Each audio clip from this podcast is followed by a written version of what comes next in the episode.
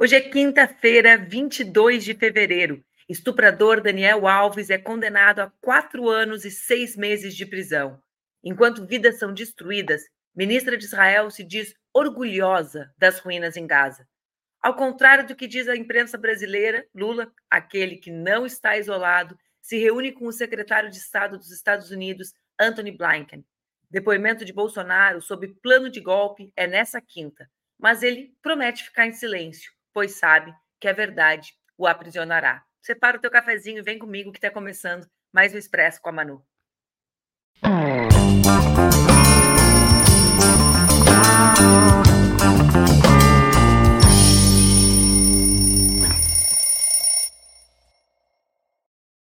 Bom dia, bom dia, bom dia. Tá no ar mais um Expresso com a Manu, comigo mesmo meu programa que acontece entre segundas e sextas-feiras aqui nas redes do Opera Mundi, com transmissão simultânea nas redes Ninja e também nas minhas redes. Sejam todas muito bem-vindas, muito bem-vindos. Um bom dia para vocês. Hoje, um grande dia. Mais um passo para aquele dia que a gente não sabe exatamente qual será, mas já sabemos que chegará, que é o dia da prisão de Jair Messias Bolsonaro. Bom, estamos com o cafezinho pronto? Hoje também, muito bem lembrado, Jussara, hoje também é o dia da posse de Flávio Dino como ministro do Supremo Tribunal Federal. Flávio fez um discurso muito bonito essa semana na sua despedida da vida pública. Vocês sabem, eu fui deputada com ele quando nós dois nos elegemos a primeira vez deputados federais. Em 2006 foi a eleição, 2007. E o Flávio sempre foi alguém com posições muito avançadas, muito justas. Eu desejo a ele muita iluminação né, para cumprir um papel importante no Supremo Tribunal Federal, num país que ainda precisa tanto reforçar, consolidar suas instituições, a sua vida institucional e fazer das suas instituições espaços de construção de mais justiça social, de menos desigualdade. Vamos conversar, pessoal? Cafezinho pronto. A gente chega aqui com uma notícia de última hora para informar vocês que nos acompanham pelo Expresso. O jogador Daniel Alves, de 40 anos, foi condenado por agressão sexual pela justiça espanhola. Em sentença histórica, a juíza Isabel Delgado Pérez, da 21ª Sessão da Audiência de Barcelona, determinou quatro anos e meio de prisão para o lateral. Ainda cabe recurso da decisão para ambas as partes. Também foi imposto a Daniel um período de cinco anos em liberdade vigiada, ou seja, a liberdade assistida depois da pena da prisão ele deve se manter afastado da casa ou do local de trabalho da denunciante por pelo menos um quilômetro e não entrar em contato com ela. O jogador também vai pagar uma indenização de 150 mil euros por danos morais e físicos e arcar com as custas do processo. Em comunicado, a Justiça Espanhola declarou considerar que ficou provado que a mulher não consentiu e que existiram elementos de prova, além do testemunho da denunciante, para entender comprovada a violação. Na lei espanhola, agressão sexual é o termo que abarca todos os delitos de conteúdo sexual. Daniel Alves já cumpre prisão preventiva há 13 meses, desde 20 de janeiro de 2023. Com a sentença dessa quinta, ele teve o quinto pedido de liberdade negado. Os advogados da vítima haviam pedido pena máxima para o jogador. A pena máxima na Espanha é de 12 anos. Acho que é muito importante que a gente compreenda que a prisão de Daniel Alves se deu por um conjunto de mecanismos existentes na Espanha para protegerem as mulheres da violência e da agressão sexual. Um conjunto que ficou conhecido como não é não, as espanholas preferem dizer apenas o sim é sim, né? Uma lei, eh, um conjunto de medidas protetivas, de procedimentos a serem adotados por estabelecimentos e pelas forças policiais para garantir a integridade do, da, do conteúdo da denúncia para que esses casos sejam levados adiante. Vocês imaginem um homem poderoso como Daniel Alves, nós sabemos o que a mãe dele, inclusive, fez com a vítima, divulgando a sua imagem. Mesmo esse homem poderoso não conseguiu, digamos, ultrapassar os limites construídos pela vida institucional espanhola. Nós precisamos saber disso. A justiça aconteceu nesse caso, porque nos últimos anos a Espanha, nesses governos de coalizão comandados por Pedro Sanches, com participação massiva de mulheres feministas, mais à esquerda do que Sanches, esses governos avançaram no protocolo, nos procedimentos adequados. Então, é um dia, é uma vitória uh, para a vítima, né, que jamais terá devolvida a, a, a, sua vida diante da agressão sexual, mas é uma vitória das mulheres espanholas que lutaram para que esses procedimentos fossem estabelecidos, para que assim nós pudéssemos colocar esses criminosos uh, que sempre saem impunes, né? Sempre saem impunes, porque sempre a vítima que é analisada nesse escrutínio público. Por que, que ela estava perto do banheiro? Que roupa ela estava? Mas ela estava numa boate. Nesse caso, nós conseguimos provar uh, a violência sexual. Um viva para as mulheres da Espanha que organizaram, construíram esse marco institucional. Bom, gente, ontem circulou nas redes sociais um vídeo escandaloso com a fala de uma ministra, justamente a ministra de Igualdade Social e Empoderamento Feminino de Israel. Aí, atenção para a gente não cair na cilada de achar que qualquer mulher nos representa, mas a conjugação das questões de gênero com raça e classe, a chamada interseccionalidade, mais uma vez se torna imprescindível como mecanismo para interpretar a realidade.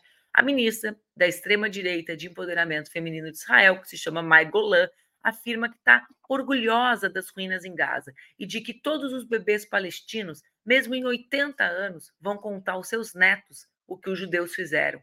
Eu espero que nós contemos, não o que o povo judeu fez, mas o que o governo de Israel fez sob os olhares cúmplices de alguns que calaram diante do horror. Vejam com os próprios olhos o vídeo para que vocês entendam do que eu estou falando. Vamos botar o vídeo? ולא השותפים שלך. ש... O vídeo tá fora do ar, tô eu. Pode botar o vídeo grande, obrigada. Som? תקשיב טוב, אדון גיס 50, מר כסיף, לא אתה ולא השותפים שלך, שמגנים עליך מבית ומבחוץ, מזיזים לנו כהוא זה. הממשלה הזו לא מגמגמת לגביך, אתה יכול להמשיך לחלום שנסיים את הלחימה ללא ניצחון. אנחנו לא מתביישים לומר שאנחנו רוצים לראות את חיילי צה"ל הגיבורים והקדושים שלנו תופסים את סנוואר והמחבלים שלו באוזניים וגוררים אותם בכל הרצועה בדרך למרתפי שב"ס, אבל שב"ס של בן גביר, לא של בר לב או מיכאלי, או במקרה הכי טוב לארון קבורה כזה או אחר. אני אישית גאה בהריסות של עזה, ושכל תינוק, גם עוד 80 שנה מהיום, יספר לנכדיו מה עשו היהודים שרצחו להם משפחות, אנסו אותם. Bom, a ministra, que se diz orgulhosa das ruínas de Gaza, deve estar orgulhosa das mais de 10 mil crianças mortas e do terror ao qual outras crianças são submetidas. Ontem, a ONG Médicos Sem Fronteiras divulgou que as forças israelenses conduziram uma operação em Al-Malsawi, na qual um abrigo utilizado por equipes da Médicos Sem Fronteiras e suas famílias foi bombardeado, o que deixou pelo menos dois familiares de seus colegas mortos e seis pessoas feridas. Aí tem a imagem para a gente ver. Tem a imagem aí, Zé? Ixi, Maria, estamos sem a imagem. Bom, vamos seguir adiante então. Outro motivo para dar orgulho à ministra de Empoderamento das Mulheres de Israel são as denúncias que estão sendo apuradas pela ONU de execuções, tortura e violência sexual contra mulheres e meninas palestinas pelos soldados do exército de Israel. Enquanto isso, mais mentiras e ofensas são divulgadas por perfis relacionados ao governo de Israel.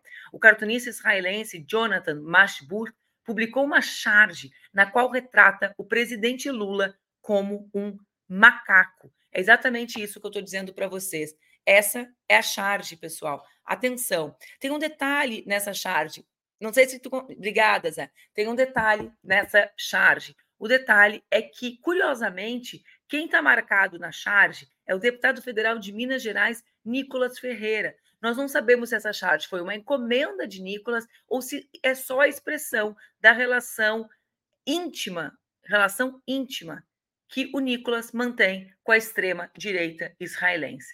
O ministro das Relações Exteriores de Israel, Israel Katz, manda um novo recado ao presidente Lula e publica um vídeo com uma brasileira que sobreviveu ao ataque do Hamas na, na rave que ocorria a poucos quilômetros da faixa de Gaza. O chanceler citou nominalmente Lula e a jovem alega que o governo brasileiro não a procurou. Na verdade, nós sabemos que isso não condiz com a verdade. Por quê? Foram inúmeros os voos que resgataram brasileiros na faixa de Gaza, A gente acompanhou, inclusive, o esforço do governo para que os brasileiros fossem inseridos na lista, já que o governo sionista de Israel punia os brasileiros e as brasileiras em função das ações do governo brasileiro na faixa de Gaza, né, na, na, no Conselho de Segurança da ONU. Me desculpem. Pode deixar, Zé, eu chamo as imagens aqui, que essa já está lá para trás. Mas percebam bem uma coisa: ele, ela fala isso, né? Uh, Israel Katz publica um tweet afirmando que enquanto Lula não pedir desculpas, ele continua sendo uma pessoa não grata em Israel, mas nós sabemos, né, que a gente, uh, que o Brasil, o governo brasileiro fez um esforço muito grande. Eu estava dizendo isso. Por quê? Porque houve uma retaliação de Israel. Israel sim, o governo sim retaliou e não queria enviar os brasileiros em função da postura uh, do governo brasileiro no Conselho de Segurança da ONU. Aqui no Brasil, o embaixador de Israel, Daniel Zonshine, afirmou que Lula e Netanyahu precisam escolher as palavras com mais cautela. Ele está falando isso justamente no momento em que surgem muitas especulações sobre a sua eventual participação no ato do dia 25 desse final de semana de Jair Bolsonaro. Vejam, ele chegou ao limite da embaixada de Israel ter que se manifestar publicamente sobre isso, né? Dizendo que ele não vai participar de ato nenhum em São Paulo no dia 25 de fevereiro. Mas nós sabemos que a sua relação é uma relação de bastante proximidade com o Bolsonaro. Quem não se lembra sua, do seu encontro com parlamentares da oposição no Congresso, no qual ele senta, né? Ali pertinho, né? Ele olhou e falou: eu e você, você e eu, o Bolsonaro. Quem não se lembra disso? Então, aqui um clima uh, de tensão. O nosso ministro de Relações Exteriores, chanceler do Brasil, Mauro Vieira, disse ontem, na, na abertura do encontro de chanceleres do G20, que é o grupo das maiores economias do mundo, que o Brasil não aceita um mundo em que as diferenças sejam resolvidas pela força militar. E disse ainda que a ONU está paralisada. Agora sim, Zé, consegue botar o vídeo do Mauro Vieira? Obrigada. Profundamente preocupado com a situação internacional atual no tocante à paz e segurança. Segundo algumas estimativas, atingimos um número recorde de conflitos em andamento no mundo, mais de 170, enquanto as tensões geopolíticas também estão aumentando. O Brasil ocupa um lugar no mundo que nos permite discutir essas mesmas tensões internacionais em qualquer foro internacional.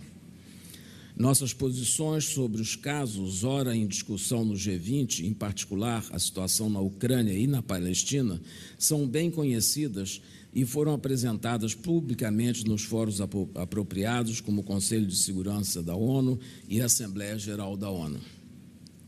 As instituições multilaterais, contudo, não estão devidamente equipadas para lidar com os desafios atuais, como demonstrado pela inaceitável paralisia do Conselho de Segurança em relação aos conflitos em curso. Esse estado de inação implica diretamente em perdas de vidas inocentes. O Brasil não aceita um mundo em que as diferenças são resolvidas pelo uso da força militar. Uma parcela muito significativa do mundo fez uma opção pela paz e não aceita ser envolvida em conflitos impulsionados por nações estrangeiras. O Brasil rejeita a busca de hegemonias antigas ou novas. Não é do nosso, do nosso interesse viver em um mundo fraturado.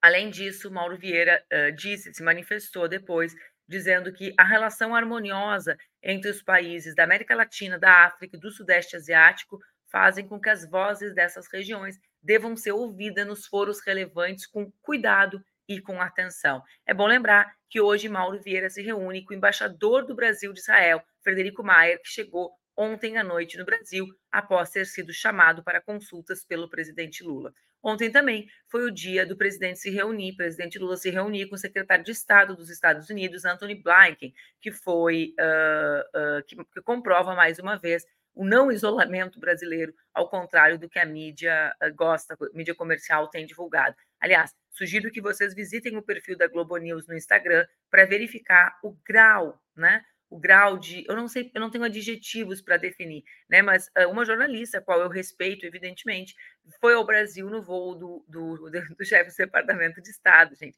E a Globo simplesmente ficou tão encantada com o fato dele, né? Ele, o chefe do Departamento de Estado, autorizar que aquela jornalista estivesse próxima, que publicou detalhes do avião, como quem está publicando assim relíquias descobertas de uma civilização antiga. Isso demonstra um pouco a maneira como o Brasil se relaciona com os Estados Unidos e as razões pelas quais setores tão expressivos da elite ficam embasbacados diante, uma, diante de uma posição que coloque o Brasil né, com um protagonismo que muitas vezes enfrenta, né, e que queremos que enfrente cada vez mais o hegemonismo norte-americano, eh, esse hegemonismo que é marcado pelo, pelo, pelo avanço sistemático das guerras e do desrespeito aos povos. Bom, o Brasil tem um outro grande problema internacional para enfrentar, esse sim um problema que atinge milhares de brasileiro, que é, brasileiros e brasileiras, que é a postura uh, surpreendente de Javier Milei, que fechou as fronteiras para pelo menos 10 mil pessoas que estudam no país vizinho nas universidades.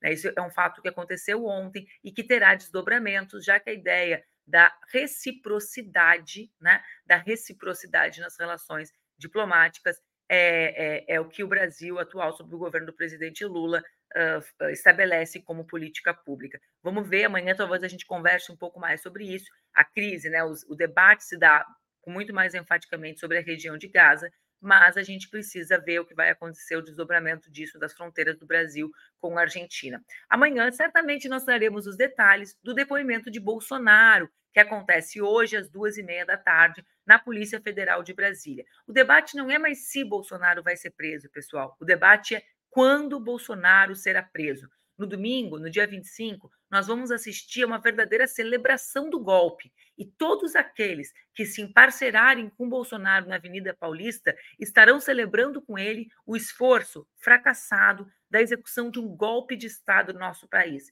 Ricardo Nunes, Tarcísio Freitas, outros políticos que estão se deslocando para lá serão cúmplices, mesmo que não estivessem antes envolvidos, serão cúmplices, estarão celebrando o esforço que Bolsonaro fez para impedir que a democracia seguisse no nosso país. Vem conversar comigo, Amara.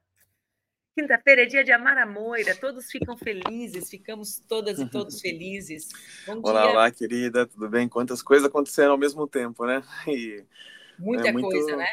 Sim, sim, sim. A gente, as notícias não param e a gente vai, vai também se acostumando a essa, essa enxurrada de coisas né, que vai distraindo a nossa atenção e vai apontando para vários lugares. É Milley, é Daniel Alves, é, é, é, é a, essa declaração nojenta da Meigola, Meigolan, né? Então, ou seja, muitas coisas acontecendo. E uma, uma das coisas que me chamou bastante atenção, pensando nessas pautas, pensando na sua é, apresentação inicial, é justamente ficar imaginando assim como é que o povo israelense é, é, está pensando é, a, questão da guerra e a questão da, da, da, da Palestina nesse momento. Né? Eu estava vendo, um pouco antes de entrar no ar, algumas pesquisas sobre é, como é que a população está lidando com, com essa questão e é, tem, tem pontos muito chocantes, assim, sabe? Então, pensar, por exemplo, que 63% é, dos judeus israelenses são contrários à criação de um Estado palestino.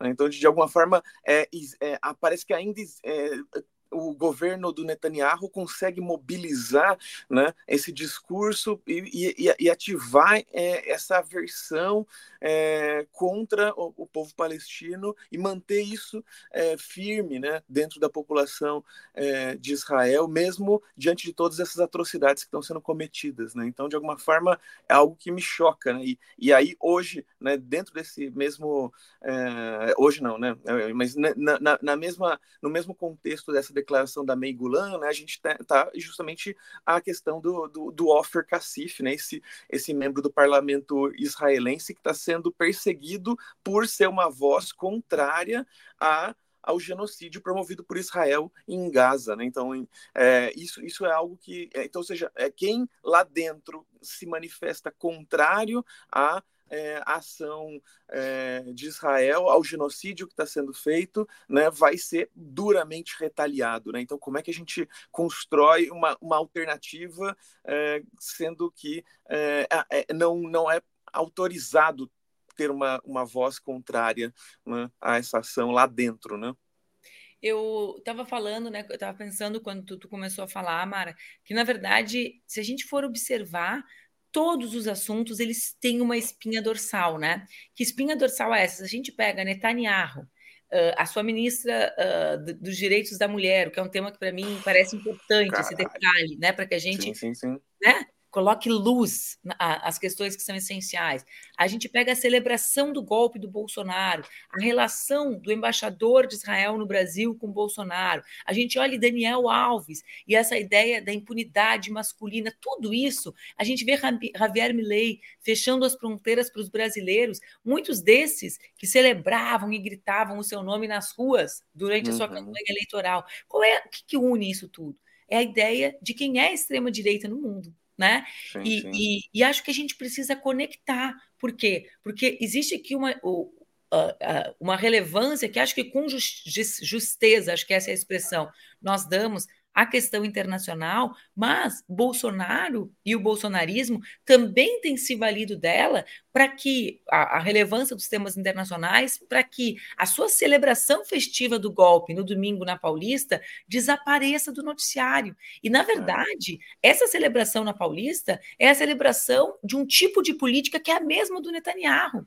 Claro, né? claro. Uhum. Por, isso que, ah, por isso que eles são assim, né? Unha e carne, como a gente. Ó, eu estou fazendo assim para tu ver minha unha que tá bonita. Uhum. Por isso que eles são assim, ó, unha e carne, né? Porque eles são a expressão de um conjunto de ideias muito similares para o mundo, né, Amara? Sim. Não, é, e, e, e, o que mostra também um certo. É, que é isso, né? Essa declaração do Lula né, causa todo esse desconforto né, é, no Netanyahu, mas a proximidade do Bolsonaro com figuras né, nitidamente nazistas nunca causou nenhum tipo de mal-estar. Né? Então, o que mostra que, que a questão está é, tá longe de ser isso. Assim, né? É simplesmente quem apoia quem referenda, né, quem não vai encher o, é, o saco né, é, para que ele possa continuar é, tocando essa política de terror. Né, e, a gente, e aí a gente vai vendo também um. Não sei, eu, eu sinto que a gente está cada vez mais se acostumando né, a, a, a, a, lidar com um grau maior né, de é, notícias absurdas. Né? A gente vai. É, então é isso, sabe? A, quantidade de mortes de crianças, a quantidade né, de. É, agora, o, o, o Milley né, responsabilizando brasileiros, de alguma forma jogando para cima dos brasileiros né, a culpa da, da inflação e da crise na Argentina, né, e jogando com isso com a população também, né, porque a população está lá numa situação de, de, de, de vulnerabilidade a crise econômica, né? Então, muitas vezes é, é, é a, a, resposta fácil é uma resposta que cola, né? E é uma resposta que vai promovendo também um, um, um, um abismo entre dois países que precisam estar é, juntos, né? Precisam se irmanar para conseguir fazer frente a esses interesses maiores também, né? Eu, eu quero que a gente consiga se aproximar da Argentina. Esse é um momento para a gente se aproximar da Argentina, não do Milley, da Argentina, né? dos né? argentinos, né? Então para mim, isso é, é, é importante. Que, acho, acho, que é super relevante essa ideia né, de resgatar o, o que o Milley faz como uma expressão de construir um inimigo, né, uhum. para justificar os problemas internos. Então, na prática, o que ele diz? Os brasileiros estão ajudando a piorar a tua vida aqui na Argentina, estimulando um ódio que é um ódio comum no mundo. Esse é o discurso da extrema direita na Europa, por exemplo, sim, né? Sim, São os migrantes que fazem com que a tua vida seja pior diante de uma crise dessa dimensão. Então aqui tem um elemento comum que também coloca eles numa condição de superioridade, né, Amaro? Claro. Então, assim, Sim. é interessante a gente ver como esse ódio ao outro, né, ao estrangeiro, usando uma, uma expressão mais genérica, é algo que também une a extrema-direita. E, e, eu estava pensando ontem o quanto da seletividade da revolta de setores da elite brasileira, né, nos quais, dos quais a mídia faz parte, mas não só a mídia, né, a gente vê ali um monte de gente na internet que não deu um ai quando o secretário de Cultura do Bolsonaro ficou lá imitando a estética nazista, ou quando o Bolsonaro recebeu a, a deputada do partido nazista da Alemanha. Mas o que eu, o que eu o que eu ia te dizer é que, na realidade, isso também encobre, num certo sentido, a participação de figuras que a mídia quer proteger no ato de Bolsonaro na Paulista. Então, eu estava quebrando a minha cabeça sobre a participação do Ricardo Nunes. O Ricardo uhum. Nunes vai, né? Uhum uh, ele precisa ir, porque só o que pode hum. tirar ele do buraco é o Bolsonaro, ao mesmo tempo quem coloca ele no buraco é o Bolsonaro. É uma situação difícil a do Ricardo Nunes, que vai ser logo mais derrotado pelo Boulos. Mas vê bem a uhum. história. Será que também a agenda que a mídia está construindo não é uma agenda que faz com que o ato de celebração do golpe perca a visibilidade para proteger Ricardo Nunes, Tarcísio, os seus uhum. aliados que vão estar misturados com Bolsonaro, porque Bolsonaro, para eles, é uma carta fora do baralho vai ser presa, mas eles têm os seus aliados. Né? Zema vai. Aqui mexe com o business de setores uhum. importantes da mídia, né? E de setores importantes da economia brasileira. E eu acho que tem um pouco disso, né? Muito uh, é, é uma aliança, eu acho, de proteção do, uh, desses setores que vão se juntar com o Bolsonaro no domingo, entende?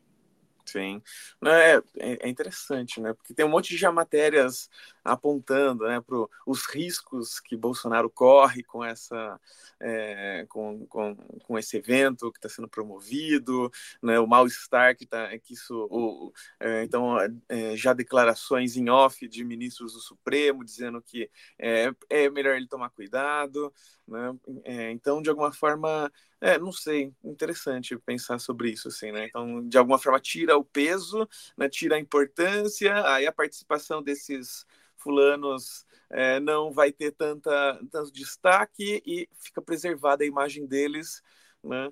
É isso porque, que você está pensando? Claro, porque, claro, qual era o assunto da semana passada? O assunto é, cada dia a prisão de Bolsonaro está mais próxima, um monte de general e de militares envolvidos no esforço golpista, ou seja, ficou uhum. nítido de golpe. Se há 20 dias atrás tinha gente que dizia assim: ah, foi violento, mas não necessariamente foi um golpe. Na semana passada, ficou claro: olha, era um golpe que queriam dar. Tinha general de dentro do palácio no dia 27 de dezembro dizendo que ia dar emprego em janeiro. Como que ia dar emprego em janeiro se perdeu a eleição? Né? Então, assim, se materializou o golpe. Nesse cenário, nesse contexto, existirá o ato. O que é o ato? O ato é uma celebração do golpe né? Uhum. O ato é uma celebração. Olha, o que nós fizemos foi para salvar o Brasil. É, é, essa é a política do Bolsonaro. Essa é a. Né, nós estamos sendo perseguidos por denunciar um sistema corrupto. Isso é o discurso do Bolsonaro. Corrupto, de fraude eleitoral, enfim, os termos que ele usa, a uhum. gente sabe. Aí, nesse contexto, essa agenda desaparece. Né? Eu estou falando da mídia, não tô falando. Claro. A gente está fazendo o nosso papel, o nosso papel é denunciar o que acontece em Gaza, é denunciar a hipocrisia daqueles que se escandalizam com a comparação feita por Lula, né? É, uhum. Ok, mas e a mídia nessa, né? Então, assim, eu acho que existe uma certa, uma certa cumplicidade, né? Porque, porque o ato que o Ricardo Nunes e o Tarcísio vão, depois das revelações da semana passada, não é o mesmo ato que foi convocado há 20 dias atrás. Não é? Sim. Era um ato do Bolsonaro, sim, mas agora com a robustez das provas do seu envolvimento no esforço de golpe. Ou seja, se a pessoa pudesse dizer assim, digamos, o Ricardo Nunes está em casa pensando, mas será que ele fez isso mesmo? Bom, agora, né, prefeito, desculpa, todo mundo uhum, sabe, uhum. todo mundo viu, tem provas materiais, né, do que ele fez. E acho que, e acho que uh, subestimar a dimensão desse ato, ou seja, do, da dimensão que essa relação que a direita brasileira mantém a partir dos evangélicos com o Estado de Israel e a, e a forma como isso vai se legitimando e ficando mais abaixo na, na, na agenda, digamos, da mídia, tem alguma razão também, sabe? Sim, sim. Não, não adianta dizer que a gente está construindo a pauta da mídia, né, Amara? Claro, claro. Tem essa ilusão. Nossa, é, não, fiquei pensando que, que é isso, né? Porque para para Ricardo Nunes, né, é, é, para o Tarcísio. Né? É importante estar presente no ato para conseguir ainda surfar nessa na, no, no eleitorado que o Bolsonaro congrega. Né? Mas é importante, então, ou seja, não querem se queimar com essa parcela da população, mas ao mesmo tempo é importante que é, não se queimem né, com a, a sociedade, né? Então, de alguma forma, pode estar em e até porque, né, é, existem é, muita coisa está em jogo com essa eleição agora da prefeitura, né, e uma, uma vitória do Boulos vai ser muito simbólica, né, então pode ser muito simbólica para a gente pensar uma transformação né, do, do país. Né? Então, um país que estava dando uma guinada conservadora, que tem um Congresso mais conservador dos últimos tempos, né, que tem é, o PL, um partido que surge do, que, que do nada consegue tanto espaço né, no, é, na, nas eleições. Né? Então, de repente, é, é essa vitória pode ter um, um, simbolismo muito grande, isso pode incomodar e fazer com que justamente existam estratégias que a gente consegue ver só né, as sombras delas, né, só os reflexos discretos dessas estratégias, né, para que tentar invalidar e inviabilizar isso, né? Duas coisas disso que tu disse, Amara, que acho que são bem, bem relevantes, assim. Primeiro, eu acho que o que está em disputa para o bolsonarismo, no caso do Ricardo Nunes, é bem óbvio, né? Ele precisa desse eleitorado, uhum. ao mesmo tempo que esse eleitorado pode não ser o suficiente. Mas o que está em disputa é quem vai ser o sucessor de Bolsonaro. Uh, Ronaldo Caiado, Zema e Tarcísio disputam essa posição na, na próxima corrida eh, eleitoral. Todo mundo sabe que Bolsonaro estará preso e que não será candidato. Mas uhum. todo mundo também sabe que ele vai adotar a estratégia de dizer: eu sou o candidato até a última hora e que só Sim. passará o seu legado para quem demonstrar lealdade a ele. A lealdade Sim. vai ser aferida no ato do dia 25. Então, eu acho que essas três pessoas que são governadores, né, o Tarcísio uhum. não reeleito, mas o Caiado e o Zema já reeleitos, estão disputando isso quem vai ser aquele que consegue pegar esse um quarto da população brasileira que automaticamente se desloca com Bolsonaro para si em 2026. A segunda, uh, a segunda questão disso que. Bah, até me esqueci da segunda, fiquei na primeira aqui, mas tinha outra coisa. Ah, é sobre a, de, a, derrota e o isolamento do bolsonarismo. Uh, quando tu fala o tamanho do EPL e o Congresso Conservador. A gente já falou várias vezes sobre isso aqui, Amareu e tu. Existe a derrota eleitoral e existe uma certa vitória das ideias. Uhum. Certo? O que é essa vitória das ideias? Essa vitória da ideia está expressa, por exemplo, na, na aprovação consensual, porque eu posso dizer que é consenso se só dois senadores ergueram a voz de 80 contra, da, do fim da, da possibilidade de ressocialização de presos depois de uhum. cumprir determinadas etapas da sua pena e com algum comportamento, o que chamam vulgarmente de saidinha. Então, Sim. vê, quando o Congresso vota aquilo ali descontextualizado de uma política de segurança pública, porque todo mundo sabe, eu defendo o Ministério de Segurança, defendo uma outra política baseada em evidências, né? Uh, aliás, evidências que mostram, como o caso que aconteceu no Rio Grande do Sul nesse final de semana, que as polícias punem os povos, os mais pobres, né? E, uhum. e cometem permanentemente práticas racistas. Mas o que, que, é aquilo ali? Esquece o assunto, Amara. É a vitória Sim. das ideias deles. Claro. Uma certa hegemonia na sociedade. Então, para mim, são duas questões, né? Como a gente ganha mas como a gente faz essa disputa de ideias e de valores, porque há um tempo atrás eles tinham que vir na nossa direção. Eles uhum. estavam constrangidos publicamente de divergir de certos consensos sociais que nós construíamos, né? Uhum. Agora me parece que é o contrário. Sim. Não, isso conecta com outro, uma outra, ponta, é, outra pauta também importante desse dia, que é essa questão da, da prisão do Daniel Alves. Né? Um, quando sai a matéria, né, quatro anos e meio de prisão na Espanha. Aí, para quem aqui é brasileiro Acho que a gente olha para esse número e fala, nossa, é pouco. Né? É... Só que é interessante também pensar o que significa a prisão e o que é um projeto de ressocialização. É, ou seja, se a gente acredita na prisão, se a gente acredita na ressocialização de condenados, de pessoas que são condenadas, e, e, e condenados são uma parcela pequena das pessoas que cometem crimes, né, especialmente quando a gente está falando de estupro.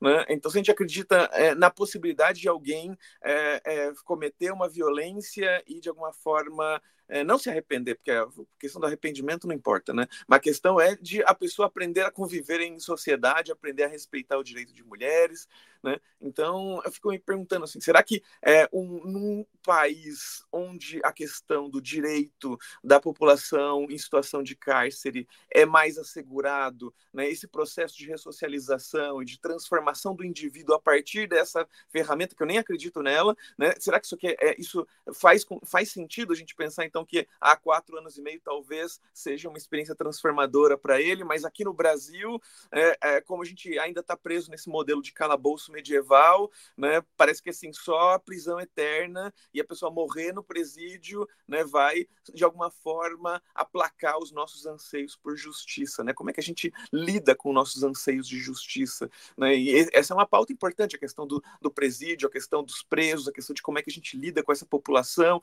como que é, é, é assim como né, na, é, é, no, entre os judeus israelenses existe uma, um, um, um, uma descrença profunda com relação aos palestinos, aqui a gente também tem uma descrença profunda com relação a o direito de pessoas que foram condenadas, né? E as pessoas que foram condenadas é uma parcela pequena das pessoas que de fato cometeram crimes. Né? A gente convive com pessoas que cometeram crimes o e dia inteiro, né? Que estão presas, uma parte apenas delas foi condenada, que é uma outra Sim. questão. Ah, essa é outra puta, nossa, no é. Brasil, né? Atravessada pela questão racial. Tu fez essa provocação, Amara, esse talvez seja um dos temas que é a maior expressão do contágio ideológico das tá. ideias da extrema direita, não é nem da direita, da Sim. extrema direita na sociedade brasileira e na esquerda brasileira. Né? Claro. E, aí, e aí eu vou inverter a, a, a, pergunta, talvez a gente não consiga conversar hoje, porque eu estou cuidando do teu horário de ida para o mas que é o quê? Será que eu te faz a pergunta? Será que um país em que o sistema carcerário é mais justo, tem menos senso de, uh, de, dessa urgência pela justiça, justiça com as próprias mãos? E eu te faço uma inversão. Será que os países em que as pessoas não lidam com a violência, atravessando os seus cotidianos, a ideia de justiciamento não é menor? Eu acredito uhum. que sim. Entendeu? Ser, eu acho ser. que aí é a expressão da dimensão do erro da votação do Senado. Nós precisamos enfrentar de frente esse tema da violência no nosso país, Amara. A violência passa uhum. todo o tempo, o cara não pega o telefone na rua, a pessoa tem as pessoas mais pobres têm a vida marcada pela disputa do território o tempo inteiro, o tempo claro. inteiro, né? Então é a polícia que pega o motoboy, que é o Everton, o cara branco que entra para dentro, tudo isso é violência. Tudo isso é violência, né? É violência de, do Estado, é violência do, do, tráfico, é violência das milícias, é violência de quando o, o, teu, teu, o teu telefone é roubado e tu fica ali vulnerabilizado. Diante dessas circunstâncias, as pessoas começam a querer fazer justiça com as próprias mãos. E para mim, esse, isso aí está no centro da explosão do bolsonarismo no país, claro. essa ideia de que ninguém está por nós, porque o Estado surge para quê, né? O Estado uhum. surge para mediar a violência, para garantir a segurança, uhum. né? Então, acho que a gente precisa o Brasil e a esquerda precisam olhar de frente para essa questão com as suas respostas, porque nós, diante de um problema real do povo, aderimos às respostas para isso que a direita dá. E aqui, né, emocionalmente, com essa coisa do punitivismo, que é emocional, né, Amara? É emocional. Uhum. Não é, não é uma coisa só política. Se tu perguntar para a pessoa racionalmente, ela é capaz de ficar até um pouco constrangida, mas emocionalmente ela aderiu, né? E isso também tem relação com a guerra da Palestina, né? Total. Ou do Israel. Por quê? Porque a gente está falando da indústria de armas, da indústria Sim. de armas americana, que sobrevive também das armas ilegais que circulam no nosso país na mão dos traficantes, dos milicianos. Claro. As armas ilegais, assim como as drogas, são parte da riqueza dos Estados Unidos né? Sim, sim, então, sim. tem conexões profundas entre esses temas, por mais que eles pareçam tão deslocadas, né? Sim, né? e junto com tudo isso, a questão dessa, de, dessa, dessa criação de um outro para que, né, para o qual a gente possa direcionar nosso ódio também, né, que é no caso ali aqui a questão da população carcerária, né, que a gente aprende desde cedo, parece que vem no leite né, da nossa sociedade. Assim, a gente aprende, é ensinado desde muito cedo a odiar essa população, e, né, e, e aí isso de alguma forma é bem naturalizado assim, na, na nossa cultura, né, a ponto de dessa pauta a, a não ter um, uma resposta à altura é, dentro do, dos, dos, espaços mais progressistas, né? Então é, é, raro que a gente consiga ver um debate mais complexo sobre a questão dos presídios, né? Ou, ou que alguém dê a centralidade né, que a Angela Davis dava. Né? Então, como dá, é que a gente dá, né? centralizar, dá centralidade a esse, a esse debate? Né? Esse debate é central para a gente pensar a sociedade que a gente está construindo, que a gente quer construir. Né? Então, realmente, essa, é, é, é isso, isso é muito significativo, essa unanimidade nessa aprovação. Né? E, e, a forma como isso tudo vai sendo conduzido. Né? Então, e tu, tu cita a Ângela, e para terminar, né? A Ângela que coloca no centro né, da, da sua elaboração, Ângela, A Angela foi comunista nos Estados Unidos, né, gente? Então, só para a gente, quem, quem acha que isso é papinho, tem que olhar o que é a história dela e o que é ser uhum. sobrevivente do macartismo, né? Quer dizer, a única sim, pantera sim. negra sobrevivente foi candidata à vice-presidência pelo Partido Comunista Americano. Então, agora vejam só, ela coloca no centro a questão carcerária. E o que está em discussão hoje no Brasil? Privatização dos presídios, o modelo norte-americano, com um país que tem questões muito similares entre uh, a, a, questão uh, do racismo como estruturador das suas populações claro. carcerárias, né? Então, aqui tem, tem muitas conexões, quando cita a Ângela, nesse tema do que o Brasil está enfrentando hoje no seu sistema carcerário e as possibilidades apresentadas pelo governo progressista atenção, né? A agenda, Sim. na falta da agenda de, de segurança pública progressista que consegue enxergar e reconhecer o problema e enfrentar, não fazer de conta que o problema não existe, né, Amara? As soluções que são apresentadas da privatização dos presídios à votação dessa semana no Senado são soluções da extrema direita. E eu claro. acho que a gente precisa se ligar nisso, né? Vou te liberar, Amara. É, maravilha. Ah, muito bom estar aqui com você, querida. Ah, sempre também. interessantíssimo, aprendo muito, né? Espero estar contribuindo também. E que bom estar com vocês aí, pessoal. Beijo e um beijo bem grande. Fica bem. bom trabalho. Então, pessoal, o Expresso de hoje fica por aqui. Muitos assuntos, né? Amanhã a gente vai comentar também esse depoimento. Será que ele vai falar? Bolsonaro, cada dia mais perto da prisão. E agora ele nem vai poder sair para visitar os seus filhos. Aliás, seus filhos vão estar nas celas próximas. Será que eles vão ficar todos no mesmo presídio? Não sabemos ainda. A ver, cenas do próximo capítulo. Vamos conversar mais amanhã. Por hoje é só. Um beijo, fiquem bem.